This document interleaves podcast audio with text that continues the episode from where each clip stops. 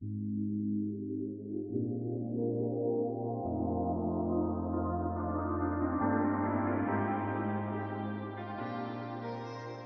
galera, estamos aqui com o Papo Quadrinheiro, né? Se dando sequência àquele papo das eras, então tivemos aí já Era de Ouro, Era de Prata e agora dando sequência aqui a Era de Bronze. Né? E para falar sobre a Era de Bronze, estou eu aqui, Bruno Androtti, o Nerd Bunny, e já vou falar que a Era de Bronze nós vimos nascer o melhor lanterna verde de todos os tempos, chamado John Stewart. É o melhor. Muito bom. Não vem com esse papo de Jordan para mim que é um bosta. É, estamos aqui também com o Maurício Zanolini, o picareta psíquico. É isso aí, bronze é, é, você só ganha com vitória, prata é com derrota, então é isso aí. e, aqui, e aqui também o Nathaniel Gomes do Nupec. Olha, essa semana eu tô meio político, se é que vocês me entendem a referência da Era de Prata. Bom, galera, e a gente uh, então vai dar sequência aqui ao Papo das Eras. Antes da gente entrar na, na era de bronze aqui propriamente dita, uh, vou lembrar vocês que a gente está tá rolando um sorteio. Né? Uh, a gente tem um livro, né, que é o Quadrinhos Através da História, As Eras dos Super-Heróis, está esgotado na editora, mas, mas eu tenho, tem... eu tenho.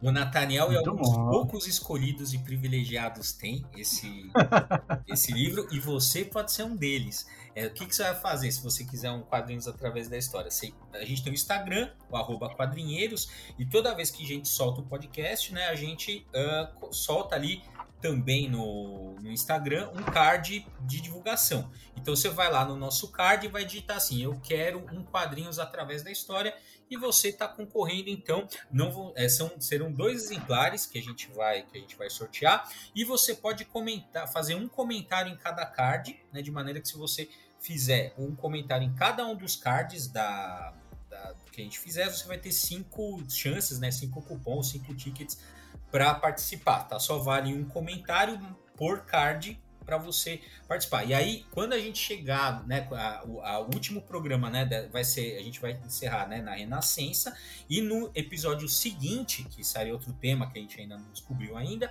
mas ne, é, é, é nesse episódio seguinte, ao término das eras, que a gente vai divulgar o ganhador. Então não importa, não importa quando que você tá ouvindo esse podcast. Se, a, se não rolou o sorteio ainda, você pode ir lá, volta lá no, no card da Era de Ouro e coloca, volta no card da Era de Prata, coloca, ou qualquer outra era que você esteja ouvindo agora, só que, falei, só vale até a gente, obviamente, né, a gente fazer o sorteio que vai ser no episódio seguinte, né, ou seja, vai ter a, a, a gente, hoje, né, Era de Bronze, semana que vem vai ter Era de Ferro, na outra vai ser a Renascença, e na outra ainda a gente divulga o vencedor no outro tema que a gente não sabe qual é. Agora, ah, Bruno, ah, então... eu preciso é. tirar uma dúvida. Vamos imaginar que alguém esteja no é. multiverso e tenha é. muitas contas no Instagram, um monte de é. conta que a gente poderia não dizer que elas são fake, elas são no multiverso. Pode concorrer com todas? Não, pode sendo conta diferente, porque aí impulsiona o algoritmo do, do Instagram, é, entendeu? O objetivo, a gente só quer. É, o nosso objetivo é o algoritmo. É, o objetivo é, é inflar o algoritmo. Então, se você tem várias contas, isso aí, meu. Faz, ah, vai. É. Ó, e só o seguinte: é, se você está descobrindo que tem sorteio aqui, ouvindo esse episódio, que é, é episódio era de bronze, e aí você fala, oh, beleza, então eu vou pegar todas aquelas minhas 15 contas do multiverso e vou botar lá na era de ouro e na era de prata só o seguinte, você tem que ouvir o episódio. Eu sei que ninguém vai controlar isso aí, é. mas metalurgia é um assunto complexo. Não adianta você estudar só o bronze, não, não estudar prata nem ouro. Você tem que estudar tudo. É, e segue. Então vai ouvir. Ouve e já que você vai pegar as 20 contas do multiverso, você segue uh, os ah, lógico, elas, né? Por favor, né? O, o algoritmo agradece. É, é o mínimo que você pode fazer. Né? Uh, Enfim, então é isso aí a promoção e agora vamos entrar então na famigerada Era de Bronze.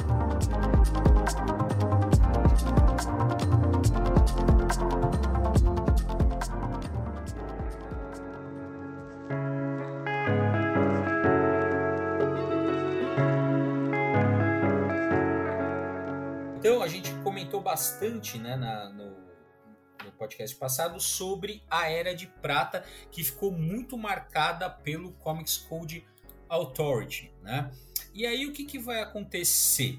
Uh, durante a, a, Era de Bronze. Né? Primeiro que durante a, a, década de 60 e 70 inteiro, né, uh, os Estados Unidos vão passar por um período de bastante efervescência uh, cultural e social.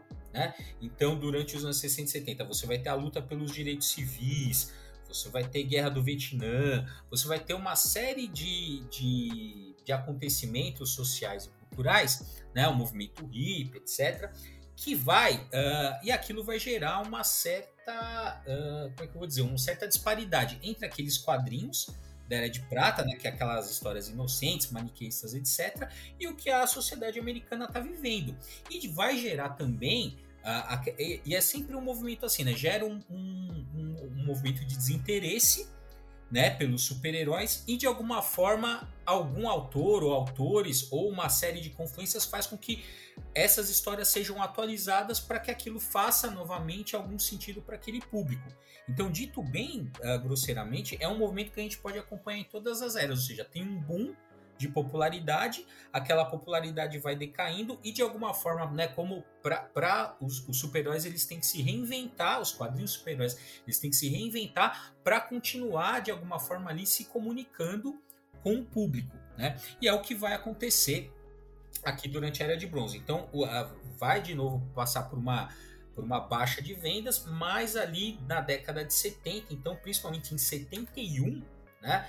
Uh, a gente vai ter dois marcos que são uh, reconhecidamente os marcos da Era de Bronze, né? Que vai sinalizar então essa mudança de tom das histórias. O primeiro deles é o, lá, podia ser, mas o primeiro deles são é o a, é o Green Lantern e o Green Arrow, né, que é a, a fase né, do Lanterna Verde e do Arqueiro Verde, que é o Hard Traveling Heroes, né?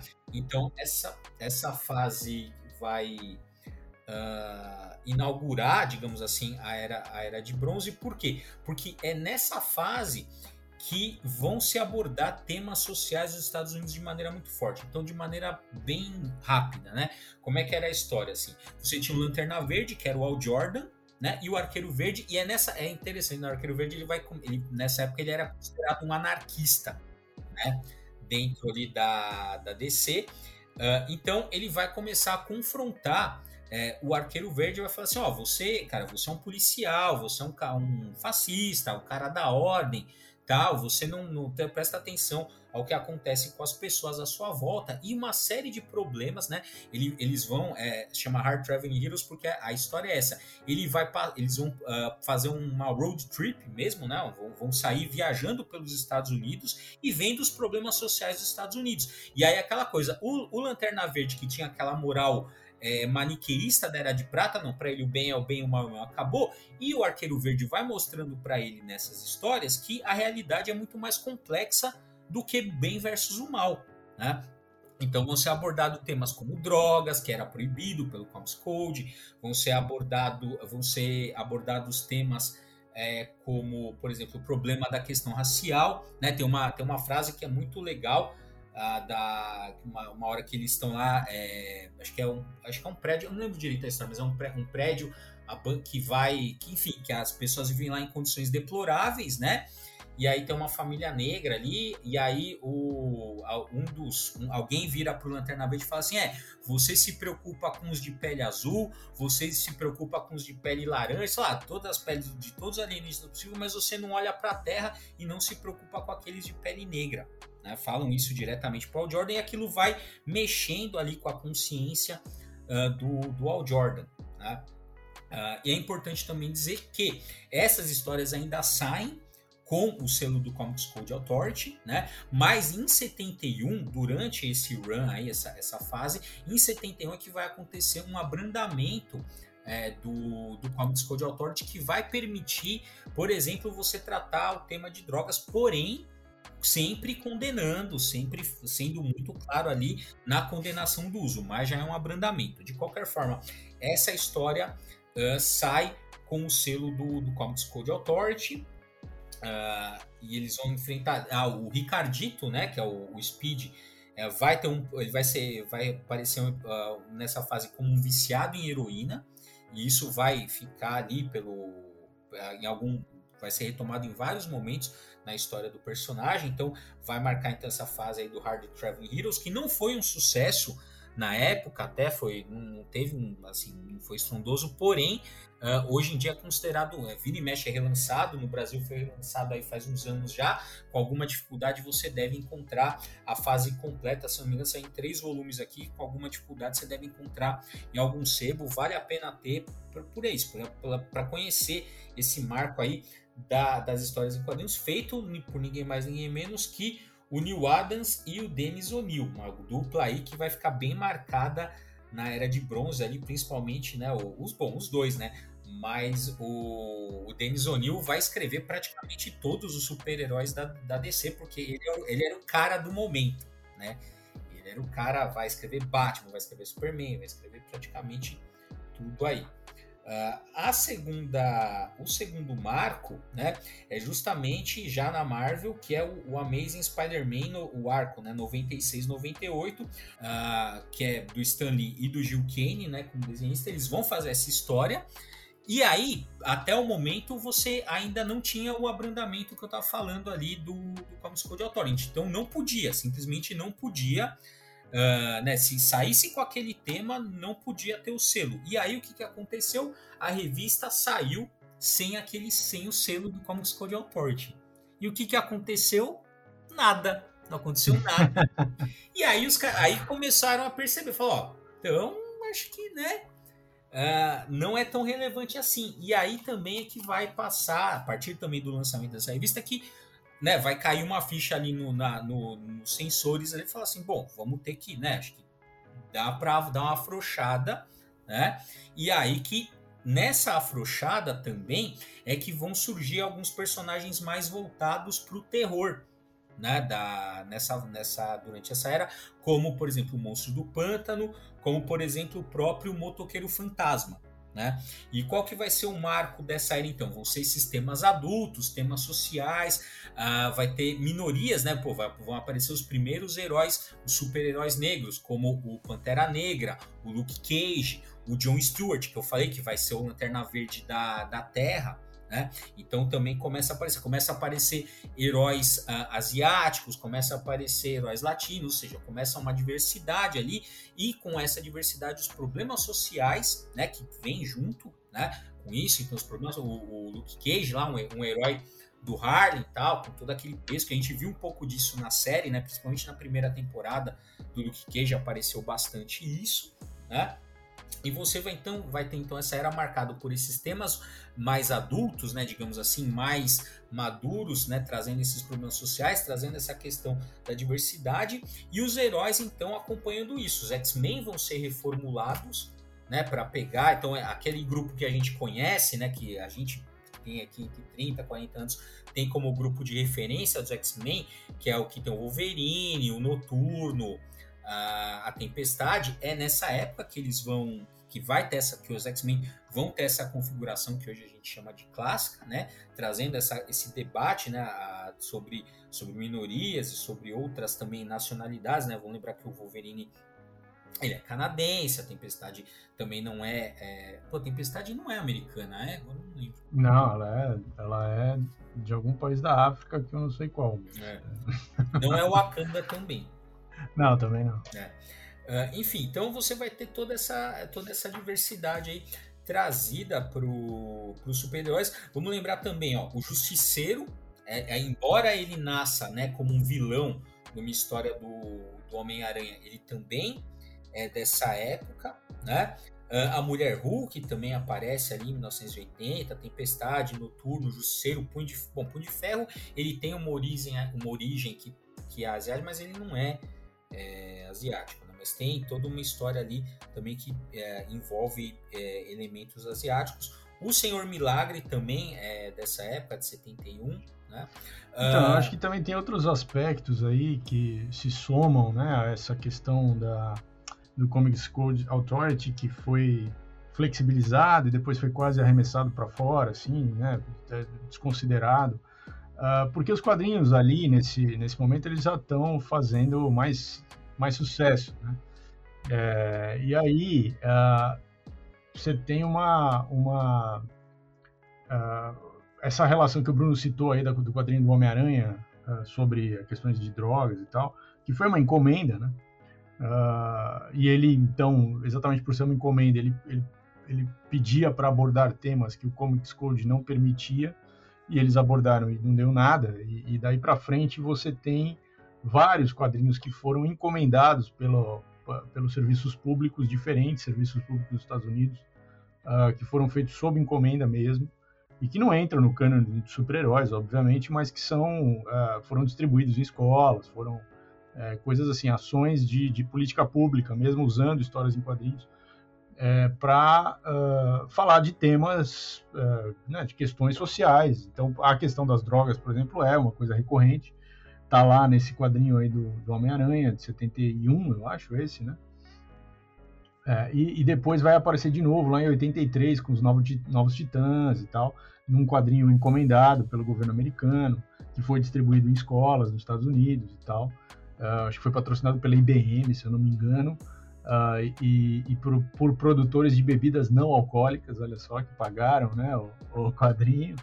Uh, tem quadrinho, por exemplo, da Supergirl. É, para aumentar a consciência sobre o uso de cinto de segurança em 84. Então, assim, é, esse uso, quer dizer, passou-se a olhar também, o, o, o, Estado passou a olhar os quadrinhos como também uma ferramenta possível de, desse tipo de, de, de abordagem, né? E aí, óbvio que você precisava de mais flexibilidade, né, para poder fazer isso. Então, isso também é uma coisa que contribui é, com essa com essa flexibilização do, do, do, do selo lá de autocensura que foi, que foi perdendo a força, né?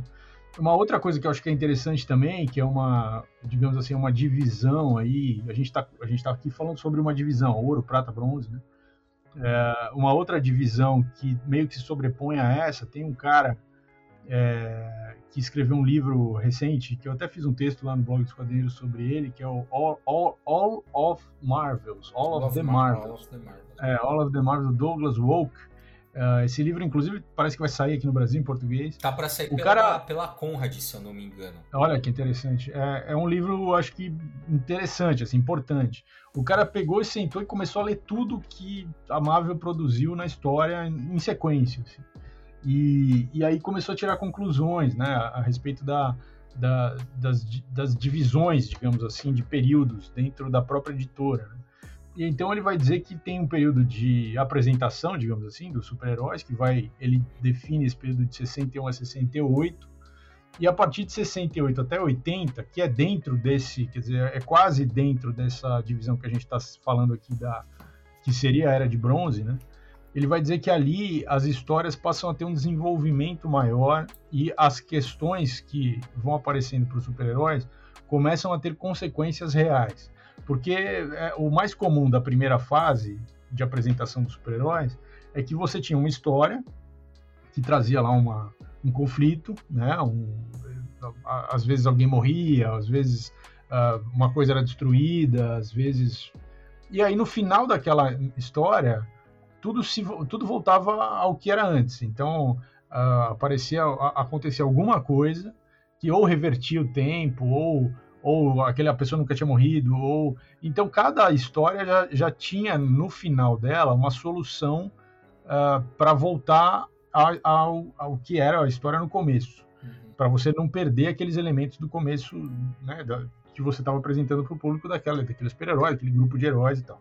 Nessa fase do desenvolvimento, você tem uh, já uh, coisas que vão acontecendo que, que passam a ser permanentes. A gente sabe que nos quadrinhos nada é permanente, óbvio, mas uh, que tem mais permanência do que tinha nessa fase de apresentação. Então, um, um dos exemplos que se dá sempre sobre isso é a morte da Gwen Stacy, que é uma história do Homem-Aranha, que a, a, namorada dele morre, e morre mesmo, quer dizer, é 1973 isso. É, Não, e é foda então... também como é que, assim, a, a, o próprio jeito que ela morre também é impactante. Por quê? Porque a, o Homem-Aranha, ela. A, o, o, o Duende Verde, né? Ele joga ela ali da, da ponte, né? E ele uhum. dispara a teia. Só que ele chega a pegar. Só que ela morre por quê? Por causa do tranco. O tranco da é. teia faz ela quebrar o pescoço né? E ela morre. Então, esse jeito também, que é, ou seja, uma lei da física, né? Interferir ali é uma questão muito, né? Que normalmente é ser ignorada. É, né? é nos quadrinhos, lei, lei da física é, não é muito então, respeitada. Mas, é, então, mas eu acho interessante não só o fato dela morrer, mas o jeito que ela morre também é muito significativo, né? Uhum. Porque é isso, pô, não é que ele não. Não, ele, a, a teia chega nela e ela morre por quê? Porque dá um tranco. Uhum. É, e realmente é impactante mesmo. Eles fizeram para ser impactante, né? É. E, e, e, realmente, assim, é um marco porque passa a ter consequências reais. Uh, e, então, é isso. Quer dizer, aquele mundo também dos anos 70 e comecinho dos anos 80 era um mundo mais cínico, né? Um mundo menos, menos romântico. Né?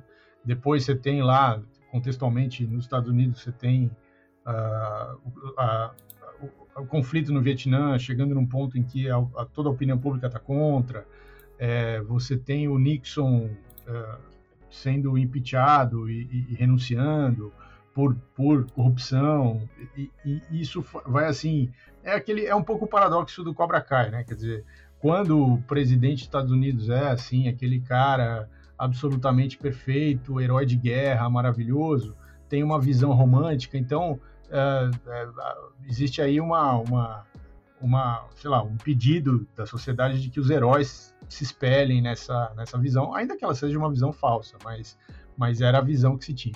Quando o presidente dos Estados Unidos é um, é um, é um, é um ladrão, né? Tipo, é, as coisas começam a ficar num, num, grau de cinismo que aí você se até o, o, o Larusso se junta com, com, com o Johnny Lawrence para lutar contra o Chris, entendeu? Porque o Chris é uma coisa muito pior do que o Johnny Lawrence. Então, é, é isso, é, a, é, a, é a, síndrome do Cobra Kai que começa a acontecer lá nos Estados Unidos. É, é essa, é, é, interessante, né? Porque, por exemplo, a Segunda Guerra Mundial, ela, foi, ela é entendida né, pelos, pelos americanos como uma guerra justa, com motivos justos, né? A defesa da democracia, defesa de valores americanos né, contra o fascismo. Então, é, é, é, e, é, e a participação é exaltada.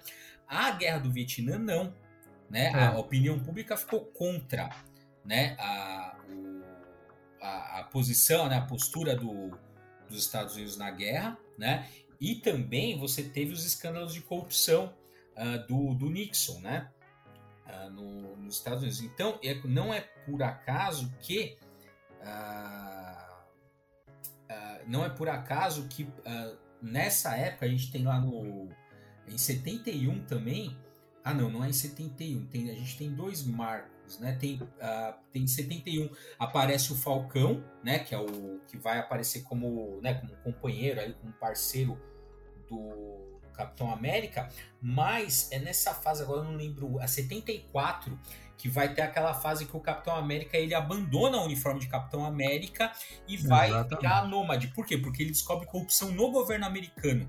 Ah, né? Aí o Falcão fica no lugar dele, né? Ah, não, não sei se é nessa. Ah, eu não, eu não sei. Não, eu, não, eu acho que não. Não, não, não. acho que não é nessa fase. Não sei que nessa. Acho que a, a, quem vai ficar, se eu não, não posso estar equivocado, mas acho que quem vai ficar vai ser o cara que vai ser o agente americano. Depois. Ah, tá. Mas não sei teria que confirmar. Mas de qualquer forma, é nessa fase que o, Capitão América ele vira. É, tem uma, tem, é, tem uma, uma decepção, né, com, com o estado das coisas, né? E isso acaba se refletindo nas histórias, nos, é. nos personagens. Sim. E aí eu não exemplo, sei se vocês é, viram, mas tem um livro da Noir que está saindo agora que coloca essa ruptura. O Roberto Guedes já tinha feito um livro no passado sobre a Era de Bronze, e agora tem esse que está sendo A Noite que a Marvel fez o mundo chorar. E aí a referência é a morte da Gwen Stacy, também como um, a mudança radical dos quadrinhos, além, é claro, dessas questões sociais, políticas, de mudança, se na era de prata, a gente tinha uma coisa assim, super-homem carregando um planeta, agora você tem outras preocupações bem pé no chão, que, que vocês já comentaram, né? Mas esse livro é uma curiosidade interessante para quem quiser conhecer uma outra abordagem, um outro marco aí desse momento, Sim, né? Tá, acho que ele, quando esse podcast, eu acho que o financiamento coletivo já vai ter acabado, mas ele estava lá e de qualquer forma vai estar disponível depois ali na editora no ar para compra. É, e é interessante, ele estava falando né, que o, que o Denis O'Neill ele vai escrever todos os, praticamente todos os personagens né, uh, da, da DC, e é, é, legal, porque nessa época que uh, ele vai né, fazer o Batman, e vai fazer com que ele volte para aquelas origens pulp do Batman, né, umas histórias mais de detetive ali e tal, que o, o Batman do Frank Miller vai pegar bastante, né, desse desse Batman aí do, do Dennis O'Neill e é, do Neil Adams também, né? E uh, o Dennis O'Neill também vai escrever o Superman nessa época, né? E uh, o Superman dessa época ele vai é, também vai tentar é, fazer uma atualização ali. Então ele vai trabalhar na televisão, vai os poderes deles vão ser reduzidos, que é de alguma forma uma tentativa de tornar essas histórias um pouco mais pé no chão, Outra coisa que vale a pena a gente lembrar é Conan o Bárbaro, que começa a ser publicado pela Marvel nesse momento já no formato magazine. E aí você tem histórias que começam a explorar o erotismo, já com uma outra abordagem que você não tinha até então na Era de Prata, que você tinha um Superman praticamente indestrutível, que a gente já comentou aqui, carregando um planeta nas costas e tudo mais. E aí, de repente, você tem histórias de de magia, de ficção. Você tem umas mudanças que, além dessas questões é, raciais, ideológicas, políticas, etc., você começa a aparecer um apelo maior ao erotismo, à sexualidade e tal. É. Mas olha, interessante isso que você falou, porque agora eu pensei, né? É, no momento que os quadrinhos super-heróis eles estão migrando para esses temas que tem muito a ver com a realidade, né, do, dos Estados Unidos na época, temas políticos, né? O pessoal fala que acho que acho que começou hoje, né? Questão política nos quadrinhos super-heróis. Mas é interessante porque você vai ter o Conan que é que vai pegar meio que essa função escapista, né? Com as histórias de espada e putaria, quer dizer, espada e feitiçaria. Porque no o Conan é, é mais putaria do que feitiçaria, né? Vamos, vamos combinar. É, mas ah, você lembra daquela. Como é que é? Não era a tiazinha, era outra que não. não, não que, que, se vestia de. A feiticeira. O dali, a feiticeira, então. Não é, ela falava, não é, não é, não é magia, é tecnologia. É, é por aí. É por aí. É, por aí. Ah, bom, enfim, e é também curioso que nessa época, né, você tem uma história ah, bastante importante, né, que a gente estava falando das mortes, é a morte do Capitão Marvel, né? que morre de câncer, cara. Isso era. É, e essa cena é muito foda, né? Do, uhum. Da morte na cama ali, né? Com, com os heróis em volta tal. Tá? Muito. E é, e é um pouco o tom dessa era mesmo, das coisas, é, como estava falando, das consequências, né? E é interessante também no All of the Marvels lá que ele propõe, né? Ele leu. Eu acho, eu acho que. Eu não acredito que o cara tenha lido tudo que a Marvel eu, eu, é, não sei. Ele tá. disse que leu. É, não, não sei. Olha, eu acredito. Como... O Kid no Pack leu tudo que o Batman fez até hoje. tá é, é, é, verdade. O Kid no Pack falou Tem que gente que lê, pô. É. Mas, enfim. É, mas eu acho legal porque ele propõe uma periodização muito específica para Marvel. Né? E também é, a gente estava falando desse abrandamento do Comics Code Authority. Tem autores que vão, que vão uh, uh, sugerir uma periodização a partir do Comics Code Authority que, ele, que eles defendem que o que se tem alguma coisa que deu uniformidade a essa produção foi de fato o Comics Code Authority e aí ele vai, vai classificando pelas, pelas diferentes fases, né? Hoje em dia ele já foi abandonado pela, pela indústria, né? A DC não faz tanto tempo assim, deve fazer só uns 15, 10 anos que, que abandonou por inteiro Comics Code Authority. A Marvel ela substitui por. Aí tem outra, mas tem, tem uma classificação etária ali, que não é o Comics Code Authority. Uh, mas aí tem essa, essa outra sugestão de, de periodização, né? Eu estou trazendo isso por quê? Porque como é um papo que a gente fez bastante lá na Era de Ouro, que essas periodizações elas são, ela, elas variam, né? Não é, não é uma única, essa aqui é apenas uma, uma proposta, né?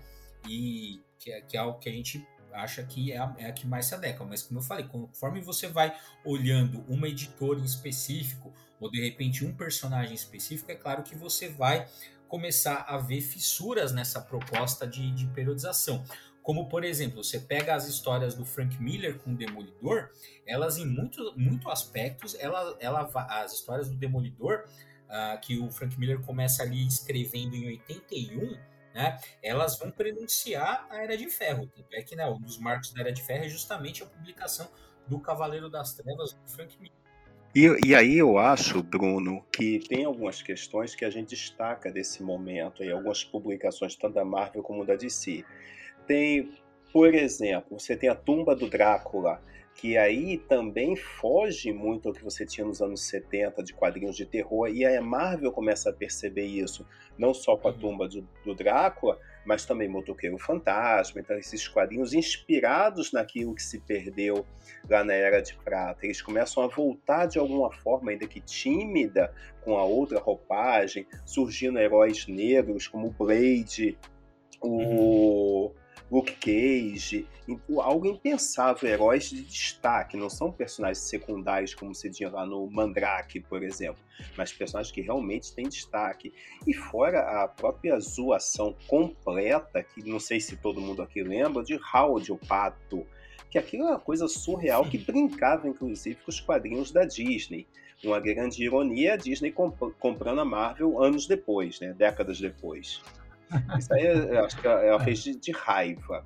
Mas, assim, além disso, eu acho que vale destacar, com essas preocupações mais é, pautadas na realidade, a gente tem, por exemplo, lá em 75, o X-Men, os novos X-Men, a nova Gênesis, e ali você já não tem um uhum. grupo apenas norte-americano, você tem um canadense, você tem um japonês, você tem um grupo que é muito maior do que a gente tinha até então, só de adolescentes norte-americanos e tal. Então, é, eu acho que tudo isso começa a mexer no perfil dos quadrinhos de super-heróis nos Estados Unidos nesse contexto, nessa época. Uhum. E tem, é, essas coisas que o, é, que o Nathaniel está falando que, tão, que voltaram, né? Voltaram aqueles elementos todos, começam a voltar aqueles elementos todos que eram da AC Comics, né? Que tinha, tinha sido fechada praticamente por causa da, do Comics Code Authority lá nos anos 50, que era o terror, né? O, ou a questão do sexo também. Mas aí você vê que as coisas, então, por exemplo, é, também nesse, nessa era de bronze, a gênese aí do que a gente pode chamar, que vê, viria a ser depois o selo Vértigo, né? porque abriu essa porta para uh, uh, essas coisas de, de, terror. Então, aí revistas como A Casa dos Mistérios, A Casa dos Segredos, que começam a ser publicadas também nos anos 70, uh, vão dar essa, essa base. Daí o Bruno até citou o Monstro do Pântano, que era a sequência, né?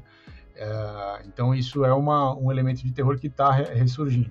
Como falou no Conan, que tinha a, a, a, capa, a espada e feitiçaria, que na verdade era putaria, porque aquele monte de mulher seminua e tal. Mas se você lesse X-Men, uh, ali no final dos anos 70, comecinho dos anos 80, que tinha a saga da Fênix Negra, né, a morte da Fênix, tinha lá o Clube do Inferno, aquelas mulheres se vestindo com roupas de sadomasoquismo, assim, é, é, tranquilo, assim, nas páginas dos quadrinhos que adolescentes liam, elas de calcinha e, e, e, e corpete. E você não acha isso verossímil, por acaso? não, então, mas o melhor é que é baseado numa história real, né? Porque tinha um clube do inferno que tinha essas, essas coisas aí, esses, essas festas e essas orgias e tudo mais. Então o cara, o John Byrne se baseou em coisas reais ali, o John Byrne e o Chris Claremont, uh, ah, para colocar aquilo nos quadrinhos, mas é isso, quer dizer, esses elementos que tinham sido abafados, eles vão pipocando assim, tanto em quadrinhos mais adultos, quanto em quadrinhos mais obscuros, quanto nos quadrinhos que mais vendiam, que no caso ali eram os X-Men, o Homem-Aranha e tal. Ah, agora que você falou né, dos X-Men, também tem os dias, é, dias de um futuro esquecido, que eu lembro que o, é o Adriano, que é o velho quadrinheiro, ele é traumatizado porque nessa história a, o Wolverine é desintegrado por um sentinela, uhum. né? Ele, falou, ele uhum. conta que ele falou, mano, quando eu, é, é, é o trauma dele né? Que ele viu aquele, ficou, ele ficou muito chocado. Falou, pô, foi a primeira vez que ele. Ele acho que ele conta isso em algum post aí que ele falou. Ele, na hora que ele viu, falou assim: putz, cara, deu, deu até um negócio. Ele falou: cara, se até o Wolverine tá morrendo, tem alguma coisa né, mexeu ali com ele. O meu esse, esse mundo é muito cruel. É, o meu trauma é outro. É, o meu trauma é outro, que eu vou falar só no. no... Seu trauma é, era de ferro. É. Agora, um, uma coisa que a gente terminou o evento há poucos dias, nosso evento aí, com a participação maravilhosa aí do Bruno, do Maurício e de outros, é, de quadrinhos e política. Esse momento aí da era de, de, de bronze tem, tem essas questões políticas bem efervescentes aí, e é engraçado que tem gente que acha que quadrinho não pode ser político, que é muito forte isso. A política, no seu sentido amplo, estou pegando, obviamente, no sentido amplo, não partidário, faz parte da gente. Quer ver coisa mais política do que o fim de Krypton? Os caras eram negacionistas, não acreditavam que o fim estava chegando, aí tem um teimoso que manda o filho para o espaço, literalmente. Então, acaba sendo uma abordagem também política aí, né?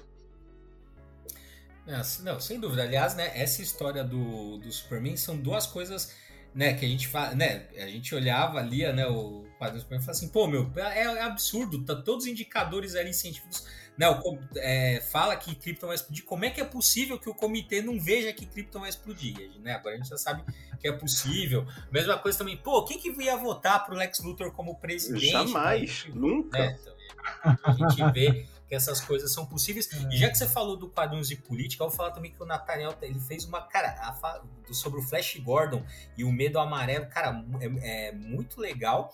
E tá todas as comunicações, uh, né? Todas as mesas estão na íntegra no canal do Lupec. Uh, vai lá e a gente fez um post também lá nos quadrinhos, uh, fazendo uma compilação da, das mesas ali para facilitar, assim, para você acessar mais fácil ali todas a, as mesas, vale muito a pena. Não só pelo, pelo Nathaniel, aqui pelos quadrinhos e tal, mas teve muita comunicação bem legal e pegou vários tipos de quadrinhos. Tem só de super-herói, tem de tudo ali, vale muito a pena assistir. Vamos lá no canal do Nupec. Bom, então, resumindo, né, a, né, para a gente dar as características da era, é justamente essa. Pelo abrandamento do Comics Code Authority, você vai ter a possibilidade de trazer alguns elementos que você não podia abordar, tais como questão das drogas, né? Você vai ter também os problemas sociais dos Estados Unidos nas páginas, uma maior diversidade ali, vai ter uh, tem, o, tem o Tigre Branco, né? Que é um herói de origem uh, hispânica também, então você vai ter uma diversidade, né? Mas é interessante lembrar que assim, não, ainda não é uma diversidade de autores, né? Que isso é uma coisa mais recente, né? Uh, pelo mais vai ter uma diversidade de, uh, de personagens, né? Então você vai ter também aí esses personagens diversos, né, essa reformulação dos X-Men, e o que vai dar o tom dessa, nessa, dessa era é justamente uh, a questão dos problemas sociais e da diversidade. E só lembrando, né, agora, agora para encerrar, é, eu lembrei da questão da, da Miss Marvel, né? Porque ela, ela é uma heroína que nasce muito com essa pegada feminista, né? A, até o, no próprio nome, esse negócio de MS, né? Era um jeito ali do que, né, que era no, do movimento feminista da época de você não falar Miss, se você olhar MS Marvel, né? Que, é, que se pronuncia Miss Marvel, mas não é Miss porque Miss seria senhorita e senhorita indicaria é, a, digamos assim, o status da mulher referente à, à relação que ela teria com o homem. Né? Então por isso ali que eles pegam esse é, MS, Miss Marvel, MS e tal, uh, e, e nasce então com essa essa pegada bastante feminista, que também é uma questão uh, social ali, política da época, que aparece principalmente uh, nos quadrinhos ali da Marvel Comics com justamente a mesma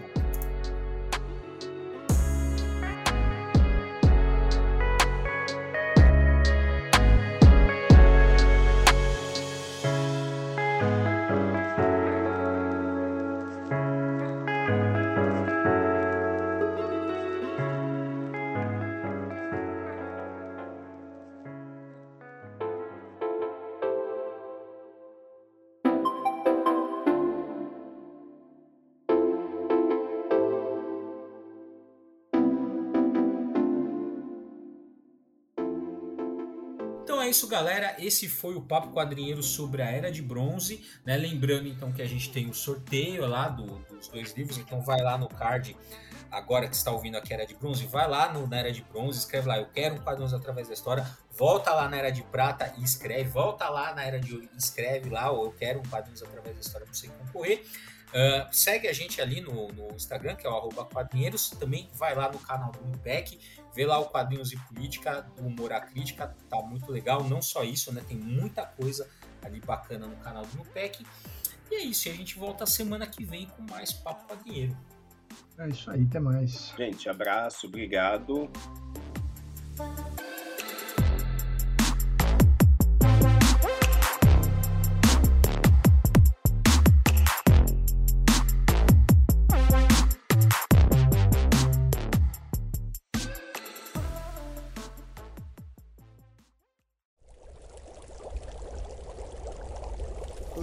Produção musical.